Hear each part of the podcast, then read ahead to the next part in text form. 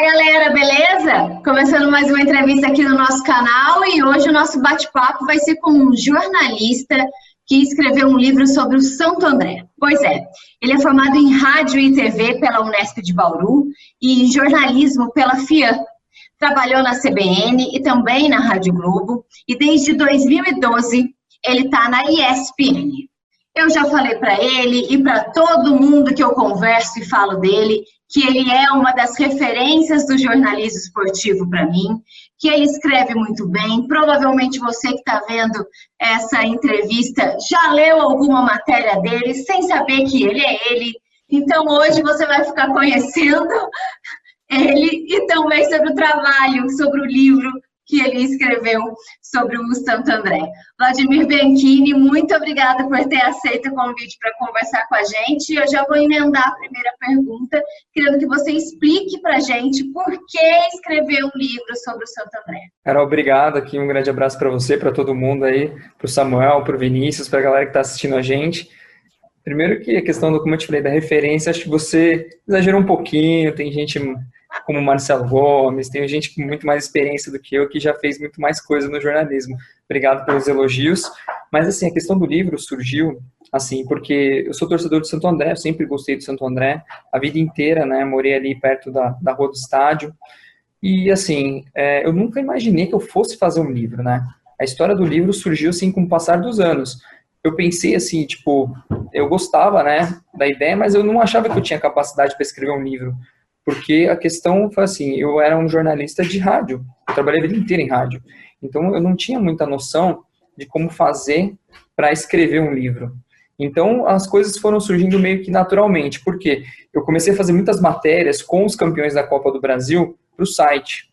Quando, em 2015, mais ou menos, eu comecei para o site, tal, comecei a entrevistar os caras, fazer matéria deles, e nisso eu comecei a ver que tinha algum material. Aí eu falei, pô, por que não, né? Alguns colegas meus já tinham falado para mim, por que você não faz um livro da Copa do Brasil, do Santo André e tal? Eu achava que eu não tinha essa capacidade, porque eu nunca tinha trabalhado com imprensa escrita. Daí foi a questão do site, fui fazendo um, fiz outro, geralmente porque tinham passagens por time grande. Aí eu olhei e falei, ah, vou dar uma rascunhada. Comecei a rascunhar e vi que dali tinha algumas coisas que eu podia até fazer um, uns capítulos. Coisa começou a ganhar forma, começou a, a ganhar forma. Eu falei, pô, vou começar a pedir os contatos dos outros jogadores, comissão técnica e ver o que, que vai dar. E foi assim, bem trabalho de formiguinha, Carol? Pedindo contato para um, pedindo contato para o outro, entrevistando um, entrevistando o outro, até que a coisa foi fluindo, foi crescendo. Teve dois amigos meus, assim, dois amigos meus me ajudaram muito com a parte de pesquisa, porque eles colecionam, tipo, notícias, tudo mais. E eu comecei a dar um andamento no livro. Só que um deles faleceu no meio do caminho. Em 2017, ele, pô, 40 e poucos anos, 47, teve um infarto, morreu. Eu dei uma puta desanimada, sabe? Eu falei, porra, ele morreu, ele é um dos caras que mais me incentivou, mais, ele foi comigo na biblioteca de Santo André buscar é, recortes de jornal, me mandou as fichas técnicas todas da Copa do Brasil de 2004, de 2003, eu, eu desanimei. Até que chegou num ponto, eu tava numas férias, assim, em casa, eu pensei, eu falei, caramba, pô, todo esse trabalho que a gente teve, se eu não andar, não der pra frente, vai ter sido perdido. Pô, e o cara ficaria muito feliz, né? O Marcelo, meu amigo, de, de que o livro ficasse pronto. Ele foi um dos maiores incentivadores que eu tive, né? E aí eu resolvi, meu, pegar o projeto mais firme a partir de 2019. E aí, de 2019 até o começo de 2020, eu consegui matar e terminar toda a parte escrita, né? Agora ainda faltam algumas coisas, né, Carol? Ainda falta ir para diagramação, questão de patrocinador, foto e impressão. Mas assim, o texto já está fechado, revisado, tudo certinho. Certo, Vlad. É, e nesse livro tem um personagem fundamental, né, para você amarrar toda a história. É, e, é um, e é um personagem que também é, é muito querido por nós do Vamos para o Jogo, que faz parte da nossa história, que é o Sérgio Soares. Né, o Sérgio Soares já participou com a gente em duas ocasiões, em dois programas nossos, e ele e ele começou aquela Copa do Brasil como jogador, depois virou auxiliar técnico e no final das contas acabou sendo técnico também, inclusive na decisão, na grande decisão contra o Flamengo. Eu queria que você contasse um pouco né, da, da, da história do, é, do Sérgio Soares em 2004, ali no, no Santo André, e como que foi a entrevista com ele para ele recuperar to, todas essas histórias aí que, é, que permeavam os bastidores do Santo André na conquista de 2004? Primeiro eu vou falar sobre como foi o Sérgio Soares para o livro, né, Vini? Foi curioso porque de todas assim as entrevistas que eu tinha feito, eu tinha vários fragmentos, mas eu não tinha uma entrevista assim até o momento de conversar com o Sérgio Soares inteira que abordasse todo o período que eu queria para o livro. Então, assim, de fato, o primeiro entrevistado do meu livro foi o Sérgio Soares. A gente conversou assim durante várias horas e ele, por ter vivido tudo desde 2003 até 2004, ele passou por todos os processos. Foi jogador, como você mesmo falou, era o capitão do time, auxiliar técnico e depois treinador na decisão porque o Chamusca estava suspenso. Ele foi uma entrevista muito importante porque ele meio que seguiu a linha do tempo por causa do Sérgio, eu consegui ter uma linha do tempo, assim, do livro, sabe? Tipo, das coisas, dos acontecimentos, para depois ir encaixando as coisas. Então, assim, ele foi a primeira e eu acho que a entrevista mais importante e a que deu toda a base para o resto do livro.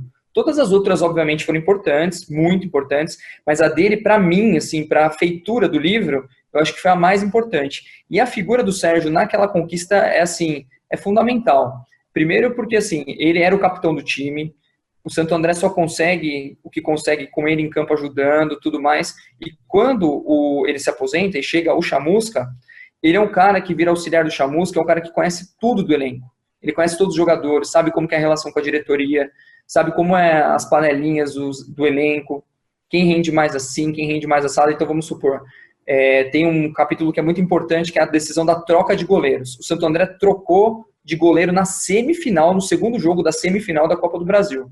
O Júnior era o goleiro até então, só que ele falha no primeiro jogo, e aí os caras sentem uma certa insegurança no Júnior. No Júnior. O Júnior tá meio inseguro tal. Só que o problema é, o goleiro que era o substituto para o Júnior era o Júlio César, que não jogava há oito meses, que era o antigo titular e praticamente tinha encerrado a carreira. E o, Ju, e o Júnior estava inseguro, estava naquela dúvida, troca ou não troca os goleiros, e o Sérgio Soares é um cara que confiava muito no Júlio César. Então ele tinha, assim, uma, uma questão do conhecimento do elenco, que, por exemplo, o Chamusca não tinha. O Chamusca não conhecia o Júlio César. Ele conhecia de ter visto jogar, mas o Sérgio tinha uma relação com o Júlio. Então foi importante por quê? Porque ele foi um cara que ajudou em várias decisões. Por exemplo, eh, nas quartas de final, quando o Chamusca é expulso contra o Palmeiras, o Santo André está perdendo de 4 a 3. No final do jogo, o Sérgio decide colocar o Tássio, que é o cara que faz o gol da classificação para o Santo André ir para as semifinais. E foi uma decisão do Sérgio, porque o Chamusca já estava na tribuna, já estava expulso. Não era ele que estava comandando isso. Então, assim, ele tem várias coisas assim, que você vai analisar, questão de decisão, questão de, por exemplo, até na final mesmo, quando ele é o cara que vê toda a história lá do palco armado da Ivete Sangalo e chega para os caras e fala assim, ó, tem um palco armado aí. Vocês vão deixar os caras cantar poeira para cima de vocês, que é o primeiro capítulo do livro. E isso mostra a questão da motivação. Então, assim, o Sérgio ele é uma das figuras mais importantes, se não a mais importante desse título. Bom, Vlad, escrever um livro, né, é um, acho que um momento bem especial. E escrever um livro sobre a melhor, o melhor momento do seu clube deve ser mais especial aí. Então, eu queria saber o lado torcedor. Como foi esse processo para escrever esse livro? E uma história que impactou você, né? Que acompanhou os atletas que você admirava, que você torce. Como, como que foi esse processo? Cara, eu vou te falar primeiro pelo lado do torcedor. 2003 é o ano, assim, para mim como torcedor mais especial, porque eu ainda morava em Santo André. Então eu fui em todos os jogos, então eu vi todo o nascimento daquele time. Eu fui, né, em todos os jogos da Série C, fui na Copa Paulista, que o Santo André foi campeão para ganhar a vaga na Copa do Brasil. Então, assim, foi um ano, assim, maravilhoso, assim, mágico para mim. O Santo André naquele ano ganhou a Copa São Paulo de Futebol Júnior, né? Ganhou a vaga na Série B do Brasileiro e foi campeão da Copa Paulista, que foi o que deu vaga na, na Copa do Brasil. Então, assim, o ano foi maravilhoso. Só que em 2004, quando o Santo André vai jogar a Copa do Brasil, eu me mudo para Bauru para fazer faculdade. Então, eu não peguei absolutamente nada da Copa do Brasil. Eu não vi nada. Nada. Eu fui morar em Bauru, eu morava no interior de São Paulo, na minha casa não tinha internet, eu só tinha TV aberta, os jogos do Santo André obviamente não passavam, então eu não acompanhava o dia a dia. Eu só vi um jogo que foi contra o Palmeiras, que foi transmitido, e depois eu só consegui ver as finais porque a faculdade entrou em greve, aí eu voltei para Santo André, fui no primeiro jogo da final, né, contra o Flamengo lá no Parque Antártica, e não fui no Maracanã, vi na televisão. Então, assim, o momento mais especial do Santo André eu não testemunhei. Eu estava assim, vendo todo o resto, mas o momento mais incrível, que é o mais abordado pelo livro, eu não estava. Então, para mim, foi uma descoberta também. Tem muita gente ali que viu tudo, que lembra de muita coisa, mas para mim, cada evento, cada coisa que ia acontecendo, os caras contando como foram os jogos, para mim foi tudo uma descoberta, uma novidade, assim, de uma certa forma. Então, assim, foi um, um, meio que um resgate do meu lado torcedor em relação ao jornalista também. Porque eu não, eu não imaginava uma série de coisas, assim. Você mesmo perguntou para mim a questão de histórias. Cara, eu acho que, assim, são muitas histórias. O, eu procurei abordar, assim, um pouco de cada jogador daquele elenco que teve alguma importância. Porque uma coisa curiosa desse título da Copa do Brasil é que o, cada jogador foi importante no momento. Não teve a questão assim, de um único protagonista em todos os jogos. Por exemplo, o Santo André é, classifica na, nas quartas de final contra o Palmeiras com um gol do Tássio. O primeiro jogo, o grande astro do Santo André foi o Osmar contra o Palmeiras. Na semifinal contra o 15 de Campo Bom, quem faz o gol da classificação é o Macanac.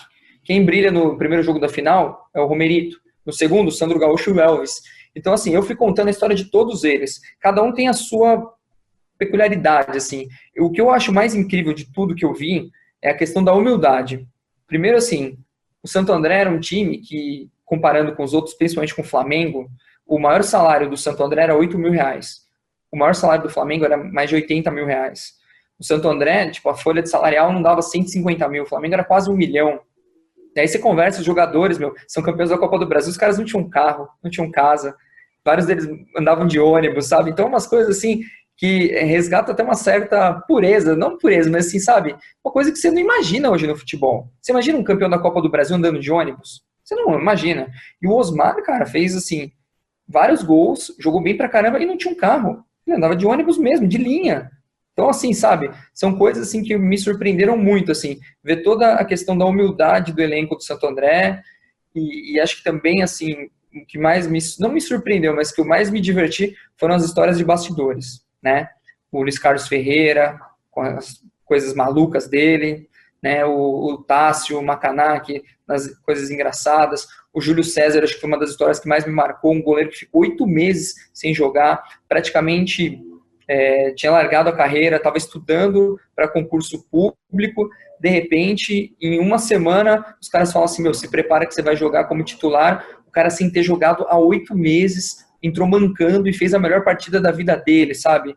É aquilo, para uma coisa como a Copa do Brasil acontecer, milhões de coisas pequenininhas tem que dar certo. Porque se uma der errado, acabou.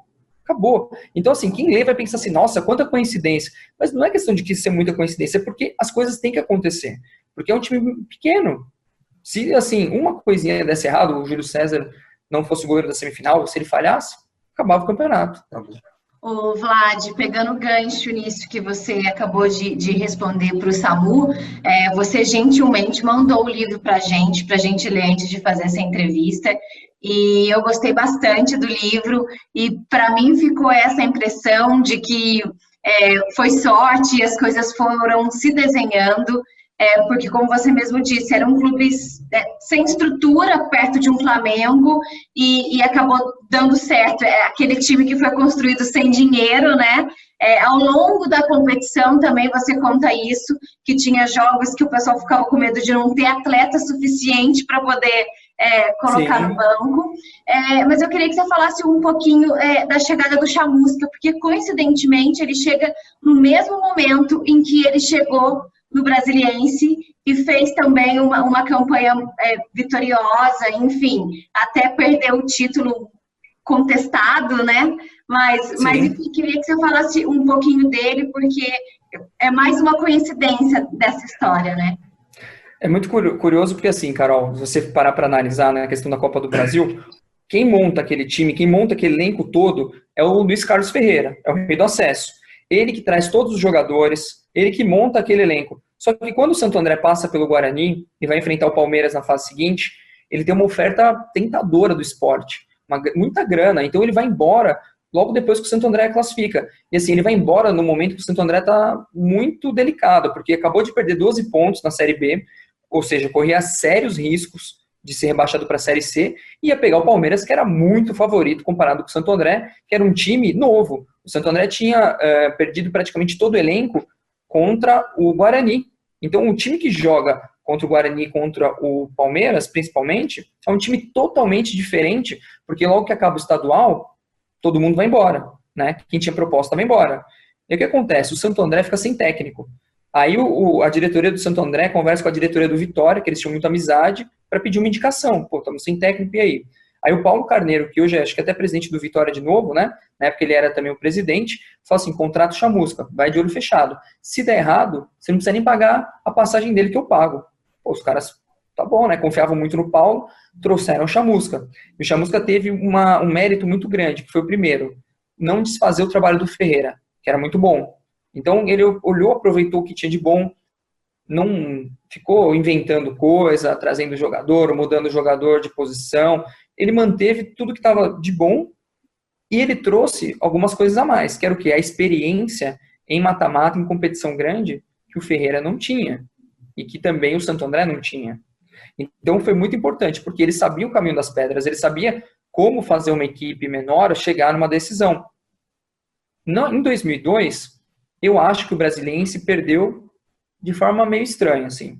Eu acho que teve, assim, eu sei que né? O Corinthians era muito mais time e tudo mais, mas assim, teve alguns fatores, assim, tipo, da arbitragem que foram complicados. Então, o que, que ele fez? Ele preparou o time dele para isso. E foi uma coisa que eu achei que foi espetacular, porque como ele já tinha essa experiência, ele já sabia como fazer, né? Como, como ele tinha feito com o Brasiliense, também era um lance o quê? Dos jogadores acreditarem nele. Tipo, pô, esse cara conseguiu. Se esse cara conseguiu com o Brasiliense, ele pode conseguir com a gente. E tem muito isso do jogador comprar o discurso do treinador. Os jogadores do Santo André compraram e deu muito certo.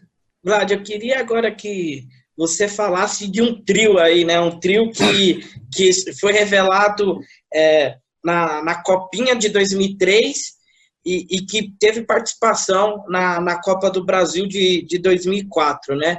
O Tássio, que fez um gol decisivo contra o Palmeiras, como você já disse. O Macanak, que fez um gol decisivo contra o 15 de Campo Bom, treinado pelo Mano Menezes, é bom a gente lembrar isso, né? E, e também tem o como maestro, né? O, o Perdigão como maestro e, e também contar um pouco do Nunes, né? Que eu não lembro se ele chegou a fazer algum gol decisivo na Copa do Brasil, mas muita gente lembra do Nunes da Copinha de 2003, de toda aquela confusão da final, de ter feito é, um gol no Santos no mesmo dia que ganhou a Copinha. Queria que você falasse um pouco desses três personagens que que são maravilhosos para o livro, né? Vou começar falando então do Nunes. O Nunes é uma é. questão assim, é uma pena o que aconteceu com o Nunes, porque o Nunes assim, ele era uma das principais, se não a principal revelação do Santo André na época. O Santo André ganha a Copa São Paulo nos pênaltis em cima do Palmeiras, ele faz o último gol e ele imita o porco. Aí dá uma confusão danada, a torcida tem que invadir, tem briga, pancadaria. O Nunes ele tem que sair correndo e se esconde no vestiário. Depois ele, o Santo André ter jogo pelo Paulista da primeira divisão no mesmo dia. Então o jogo foi tipo 10 da manhã, às 4 da tarde, tinha Santo André e Santos, o Santos atual campeão brasileiro. O Nunes, para chegar a tempo no jogo, teve que se esconder debaixo do assoalho da van que ia até Santo André, porque senão a torcida ia matar ele. Aí o que aconteceu? Ele se escondeu, chega lá, vai para Santo André, chega em cima da hora, em cima da hora. Aí o que, que os caras fazem? Pergunto para ele, você tá bem, você pode jogar? Ele morrendo de câimbra, ele fala, não, eu posso, vou jogar ele entra, faz o gol que dá um empate do Santo André com o Santos, né? 2 a 2 naquele dia. E aí é o jogo, assim, é o dia que acho que o Nunes foi mais famoso no Brasil, talvez fosse o jogador mais comentado do Brasil. E isso tem até uma história curiosa que alguns meses, alguns meses não, algumas semanas depois, eles estão numa balada chamada Espaço VIP, e aí o que acontece? Vai ter uma, uma confusão, os caras estão querendo brigar com os jogadores, o Nunes estava no meio, de repente, quando eles acham que o tempo vai fechar, eles vão apanhar, um dos caras reconhece o Nunes e fala assim, ó, pô, você não é aquele cara que fez os gols do, do Santo André lá entre, contra o Palmeiras e contra o Santos? Ele, ah, sou eu mesmo. Pô, vi seus jogos da cadeia. Os caras gelaram, falaram, meu, agora nós vamos morrer. Não, não, os caras são jogadores, vamos tomar cerveja aqui e tal, e fica tudo certo. E eles passaram a noite inteira bebendo e se divertindo, uma situação que estava assim, né, que podia ser muito complicada. O Tássio é um jogador muito importante naquela Copa do Brasil. O Tássio ele é um dos principais jogadores do, do Santo André na Copa São Paulo de 2003. Só que assim, ele é um cara muito conturbado. Ele aprontava muito, ele não cuidava direito do peso, ele tinha muito talento, mas o extracampo dele era muito difícil. Muito, muito, muito difícil mesmo. Tanto é que assim, vira e mexe ele era afastado. E o que acontece? Naquela Copa do Brasil, ele passou praticamente a Copa do Brasil inteira afastado, porque ele ficou bravo com alguma decisão do técnico e foi curtir o carnaval e não voltou. ficou no Rio de Janeiro. Na hora que ele voltou, os caras, você tá fora.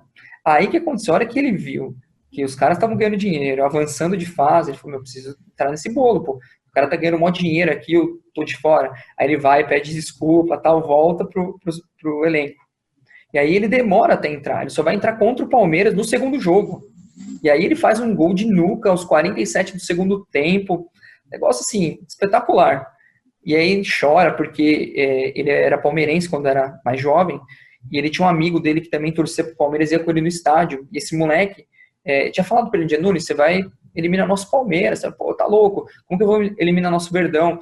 E esse amigo dele foi assassinado um, dois anos antes da Copa do Brasil. Então quando ele fazia o gol, ele só lembrava do amigo dele e ele chorava, chorava, chorava.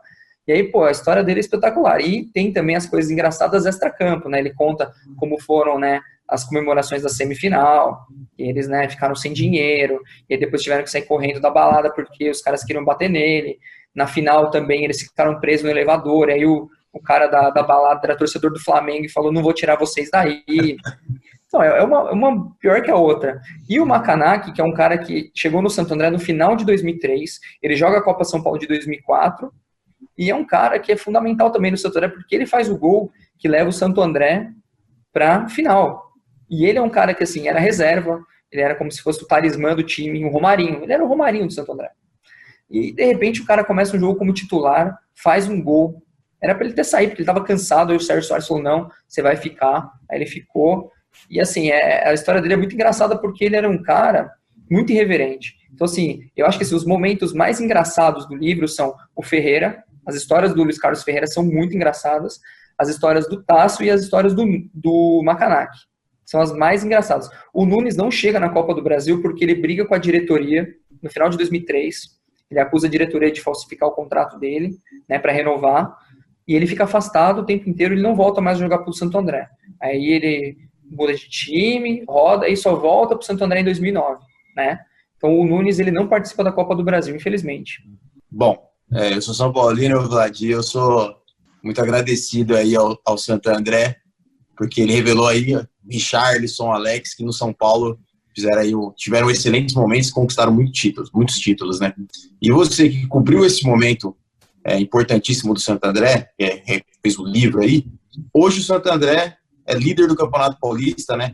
Antes da, da parada aí. Eu queria que você relacionasse um pouco as equipes, o momento, e comentar do Santo André hoje na relação da na questão da pandemia, né? Como é que está o Santo André? Então, o Santo André daquela época é um Santo André diferente. É, era um time mais amador, né? No sentido assim de tinha menos. Hoje tem pouca estrutura, mas na época tinha menos ainda, né? Só que tinha uma coisa assim que o Santo André sempre teve que era uma identidade muito forte. Entre os times menores, poucos clubes acho que tem uma identidade tão forte você conversa com jogadores, treinadores, quem passa pelo Santo André sempre diz isso. E naquela época era mais forte ainda, porque é um Santo André não é só um time, é um clube social muito forte. Tem uma camisa em Santo André que tem um certo peso, uma torcida que apesar de ser pequena é muito fanática. Então, assim, esses caras, assim, quem passa por lá geralmente tem alguma lembrança. Vocês conversaram muito com Sérgio Soares, ele já deve ter falado bastante como que é o Santo André, assim, ele é, ele é dos times menores, assim, ele é um time um pouco diferente mesmo. E foi legal porque agora em 2020 aconteceu alguma coisa muito parecida, né? É, é um elenco sem medalhões, praticamente nenhum jogador muito conhecido, como era em 2004. Alguns jogadores da base, que de repente deu liga e de repente deu muito certo e começou a jogar bem. Aquele time era um time muito mais ofensivo do que esse, esse é um time mais defensivo, é um time que joga meio estilo Corinthians do Carilho, assim, né?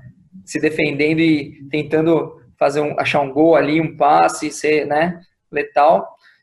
E assim, a gente estava vivendo um sonho, porque o Santo André, depois da Copa do Brasil, teve o último grande momento do Santo André foi a final do Campeonato Paulista de 2010, que agora vai fazer 10 anos, né? Que o Santo André perdeu para o Santos daquele jeito, né? Com gol anulado, bola na trava aos 47 do segundo tempo, tudo mais. Depois disso, o Santo André perdeu todas as divisões do Campeonato Brasileiro, todas.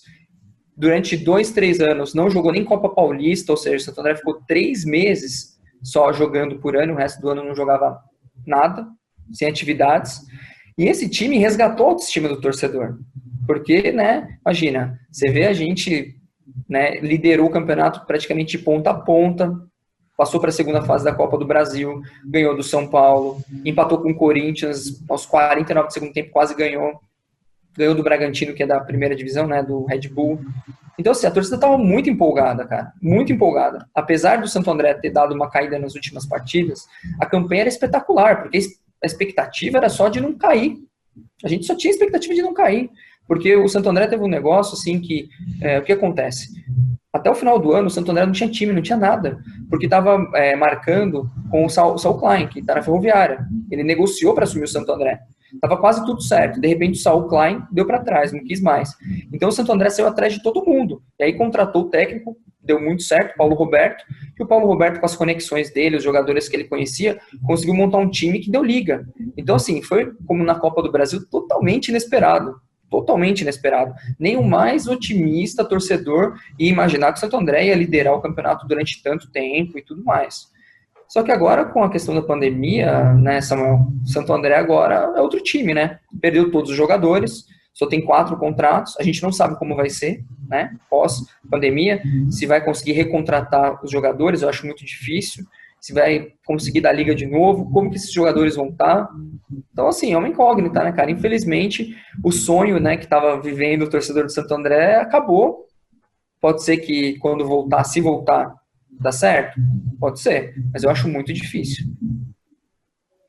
Maravilha. Vlad, nosso tempo está terminando, mas eu ainda queria falar sobre três assuntos. Eu vou pedir para as duas primeiras perguntas é, você responder com sim ou não, porque eu acho que você não vai poder desenvolver muito elas. A segunda, mais ou menos. Mas enfim, tá vamos lá. A primeira, você acha que se não fosse a pandemia, o Santo André seria campeão paulista? Então, não tem como dizer, sinceramente, não tem como dizer. Eu acho que o Santo André ele teria chances de brigar para classificar para as quartas de final. Aí, quartas e semi, jogo único. Tava no bolo. Não era o favorito, nem de longe. Mesmo que terminasse em primeiro na classificação geral, o Santo André não é o melhor time do Campeonato Paulista. Mas, torneio de mata-mata, né, Carol? Tudo pode acontecer. Então, eu acho que assim, se fosse pontos corridos, o Santo André não ganharia. Mas mata-mata dava para brigar.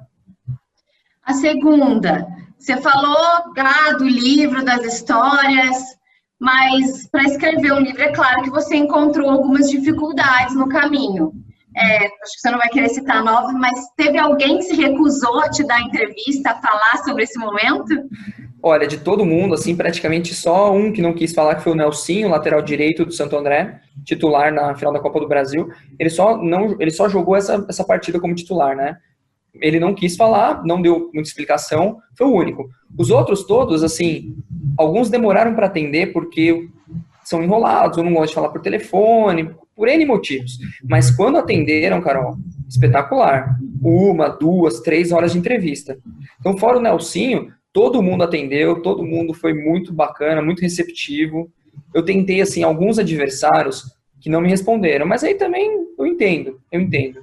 Tipo, eu tentei o Mano Menezes, eu tentei, né, alguns caras do Flamengo, mas assim, não acho que a recusa de algum deles tenha é, atrapalhado o livro. Sinceramente, acho que nenhum, nenhum mesmo. Perfeito. É, vou pedir desculpa aqui para os meus amigos, porque eu já fiz várias perguntas, vai me mandar a terceira agora aqui. Para a gente terminar, Vlad, eu abri a entrevista falando que você é uma referência para mim Sei também que os meus colegas admiram bastante seu trabalho. É, quando a gente citou o seu nome, falamos do livro, foi assim, unanimidade no mesmo momento em que o Vinícius trouxe seu nome, que nós queríamos conversar com você. Então, queria que você falasse um pouquinho do, do trabalho que você faz hoje é, na ESPN. Como eu disse na abertura, é, suas matérias sempre estão na, na, nas homes, né? É, com muitos cliques, e talvez as pessoas não saibam que, que você é que escreveu aquela determinada matéria está lá. Então, eu queria que você falasse um, um pouquinho desse trabalho que você faz. Então, o meu trabalho, assim, hoje eu trabalho no site da ESPN basicamente como repórter, faço mais futebol, né, do que outros esportes, e eu trabalho muito focado na questão das histórias. Eu não sou um cara que cubra o dia a dia dos clubes, então, assim, eu não sou aquele cara que vai dar o furo da contratação, mas, assim, eu procuro ser um cara das grandes entrevistas, de tentar histórias diferentes, de conversar com os caras e tirar ele da zona de conforto e falar de coisas que ele não está acostumado a falar. Eu sempre busco, assim, fazer coisas que, eu sempre falo para a galera. Quando você vai fazer uma entrevista exclusiva, pensa sempre no que tiver fora dos holofotes. E principalmente, se for uma pergunta que o pessoal vai fazer numa entrevista coletiva, esquece. Tenta ir sempre pelo diferente, porque é isso que você vai chamar atenção, é nisso que o seu trabalho vai se destacar. E os jogadores, de uma certa forma, no começo ficam um pouco incomodados, mas depois que o papo vai fluindo, que você vai desarmando os caras, eles até preferem mais falar sobre isso do que sobre o dia a dia. Por quê? Porque o dia a dia já é um piloto automático, eles falam, sabe, sempre daquele mesmo jeito. Então você força os caras a pensarem, os caras, no final das contas, vão acabar se envolvendo e vão gostando mais da conversa. Então eu tento, de alguma forma, né, humildemente, sempre fazer o diferente. A minha cabeça é essa, quando eu vou entrevistar o cara, eu vou tentar tirar alguma coisa que eu nunca vi o cara falar sobre aquilo coisas, obviamente, que tenham né, interesse do público, né? Então, assim, eu procuro sempre me envolver com o entrevistado, perguntar da vida do cara, me colocar também numa postura que às vezes o jornalista ele se coloca de duas formas, ou muito arrogante, para o entrevistado de cima para baixo, ou muito subserviente. Olha, o cara de baixo para cima, sabe? Tipo, nossa, o cara é. Não, eu tento olhar sempre igual, de igual para igual, eu entrevisto ele como se eu estivesse conversando com qualquer um, com um amigo meu, com... e acho que isso ajuda muito o papo fluir e as coisas acontecerem e assim eles me contarem coisas que eu gosto e que dão bastante repercussão e que pô, acaba né tipo ajudando muito na, na, na matéria ficar legal né. Beleza. Fala uma matéria que você gostou de escrever para a gente deixar aqui na descrição do vídeo para as pessoas acessarem. Uma! Ah uma só? É. uh, vou falar a última então vai eu gostei muito das entrevistas que eu fiz com o Cicinho essa semana, repercutiram bastante. Ele contando a respeito do Zidane, que o Zidane foi expulso do vestiário do Brasil na Copa de 2006 pelo Ronaldo Fenômeno, logo depois, né, que a França eliminou o Brasil. Essa é uma matéria que eu gosto bastante das últimas que eu fiz. Mas é muito difícil escolher uma só, Carol, porque assim, como a gente fez muita matéria, o Vinícius sabe, vocês também já fizeram muitas coisas, é difícil escolher uma coisa só, né? Mas assim, internet, é, toda semana a gente sempre está pensando a melhor matéria próxima, né? Então, para mim, é, a melhor é essa porque foi a última. Mas com certeza, se você me perguntar daqui uma semana, eu vou te responder talvez outra. Maravilha, Vlad, obrigada, viu, por ter aceito o convite para conversar com a gente. É, quando o livro estiver pronto, lançamento, é, a gente deixa aqui o Vamos para o Jogo para que você possa divulgar e, enfim, também falar para as pessoas como as pessoas vão poder comprar o livro, enfim. Muito obrigada por ter aceito o convite para conversar com a gente. Mais sucesso e muitas boas matérias para a gente ler, tá? Obrigado, viu, gente? Um abração para vocês, parabéns pelo programa. Sempre que eu posso, acompanho e continue aí firme e forte, que o jornalismo esportivo precisa de mais ações assim como a de vocês, tá bom? Obrigada. Bom, Valeu, pessoal, então, a nossa entrevista chegou ao fim, mas você já sabe, se você ainda não se inscreveu no canal, se inscreva, dê joinha, ativa o sininho e toda terça e quinta tem vídeo novo aqui.